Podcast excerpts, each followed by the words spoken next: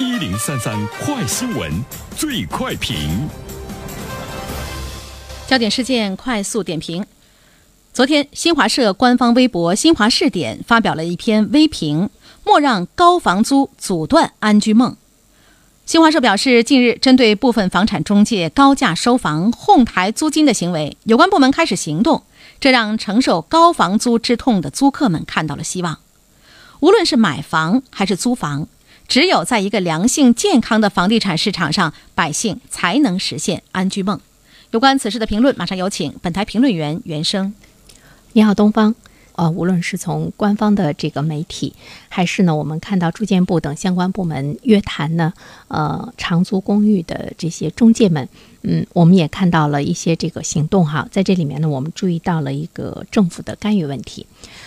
在严厉的调控房价的同时，我们看到了房租的上涨啊。在今年的七八月份呢，房租上涨的这个态势让人有一些吃惊，因为每年的七八月份房租上涨也是比较正常，求学季呀。还有找工作呀等等啊，这些方面呢，它的需求呢是在上升，但是今年上涨的幅度呢是比较高，所以呢引起了市场的关注。嗯，我觉得它更多的呢是针对一些这个白领和都市的呃中高的收入的这个单身们呃在这方面的这个需求。所以说，长租公寓它在我们现实的生活中究竟呢会占到多大的一个这个比例？就是它在哄抬。呃，房租的这个价格的过程中，它对整个的租赁的市场会带来一个什么样的影响？当然，我觉得首先就是一个趋势了，因为租房子嘛，如果大家的这个商品的性质或者是各方面都差不多，无论你是长租公寓的形式，还是说我是以我个人的方式呢去出租房子，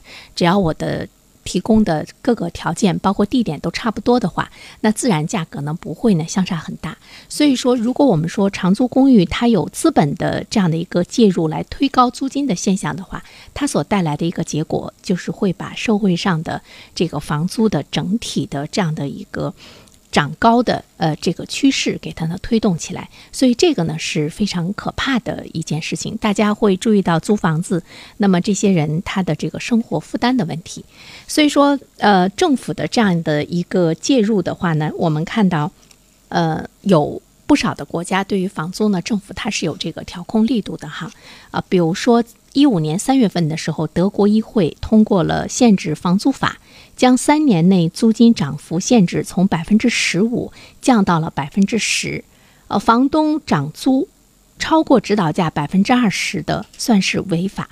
租客有权将房东呢告入法庭，房东单方面涨租超过百分之五十的，会认为呢是赚取暴利，可判入狱三年。有一些发达的国家，它不仅仅呢对房价。会有呢关注，而且呢对房租的这样的呢一个管制，或许呢会成为一个国际的这个惯例哈。呃，国际经验显示，如果租房支出超过了个人可支配收入的三分之一，租房者的生活就会面临着这个困难。我记得在评论中我曾经说过，就是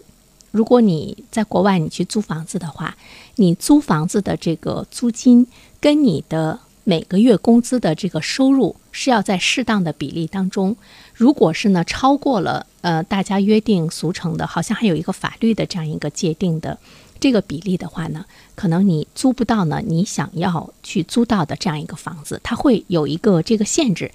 那么在国内的话呢，可能孩子租多少钱的这个房子，呃，父母有的时候会掏这个租金，甚至于他买房子，我们也会倾尽全力。但是在国外的话，这个租金，呃，政府或者呢是你的这个雇佣你的呃这个企业，他会对你租多少钱的房子会有一定的这个限制啊。通过什么样的手段是限制？呃，这个呢，我们可以在更多的呢去了解一些这个细节。所以说现在呢，对于呃我国的政府，包括呢我们的一些住建部门来说，他出手干预呢是有一定的原因，因为他要考虑到你的生活的这样的一个。成本的问题，其实我们要看一下，就是我们收入的增长和我们房租的这个增增长是不是呢会成同步增长的这样一个态势？其实呢是